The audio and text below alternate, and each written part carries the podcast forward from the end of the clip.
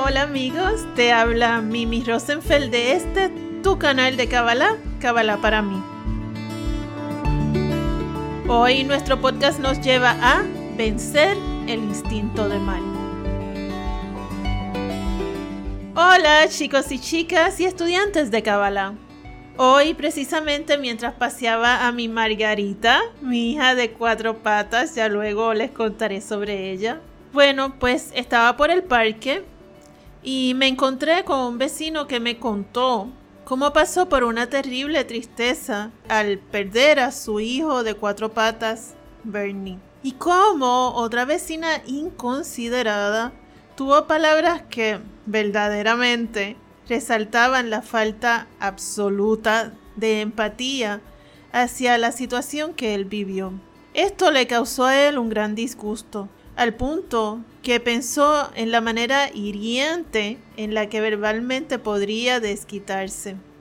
Sin embargo, se acordó que su perrito nunca saludaba a esa persona. Y cuando recordó esto, decidió que era el paso correcto. Entonces vi como un recuerdo de una acción pasada de su mascota lo liberó a él de su instinto de mal. Entonces te exhorto a que hoy tú también logres vencer tu instinto de mal. Y precisamente este será nuestro tema. Verás, para efectos de este mensaje me voy a concentrar en dos tipos de personas.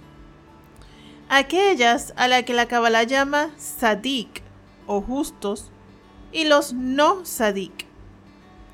Sadik es una palabra hebrea que viene del verbo sedek, que significa lo justo o lo correcto. O sea que se corrige lo que se hizo mal. Ahora bien, la pregunta obligada sería, ¿quién es un sadik y quién es un no sadik? Vamos a comenzar con un no sadik. Es una persona común y corriente, que vive la vida simplemente como le vienen con sus altas y sus bajas. Goza de alegrías y amistades, pero también tiene tristezas y frustraciones y ve la vida como una corriente de sucesos a los que a algunos de estos sucesos los llama con la palabra casualidad. Esta persona no ata ninguno de sus sucesos de vida a nada en particular Simplemente piensa una de dos cosas.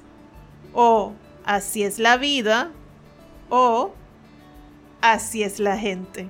Por otro lado, el sadik es igualito al no sadik.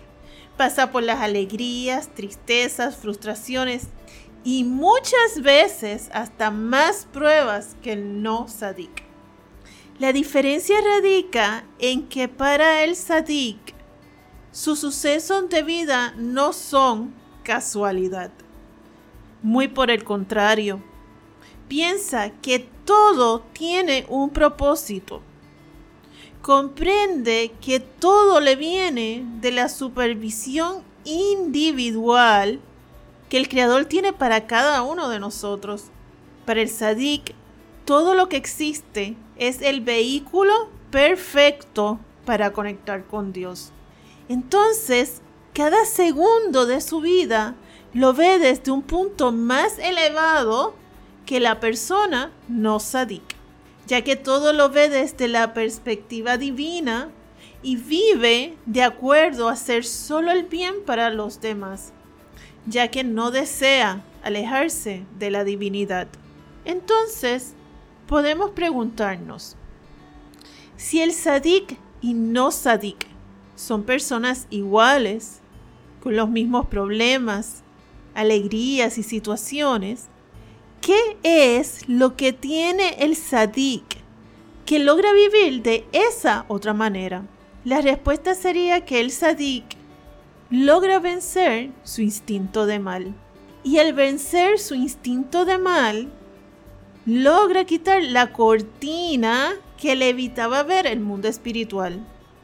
Observa que cuando le das rienda suelta a tu propio instinto de mal, creas capas que llamamos clipot, que no te dejan ver el mundo divino. Entonces, ¿cómo se logra vencer el instinto de mal? Sin duda, a través del estudio y las herramientas que la Kabbalah te da para hacer esa musculatura espiritual. Pero hay algo más.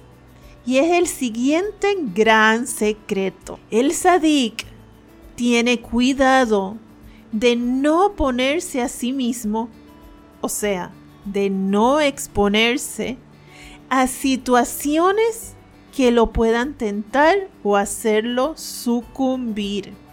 Él sabe cuando una situación envuelve un peligro espiritual. Él sabe sus limitaciones y no se expone a ellas. Así que se guarda de ellas.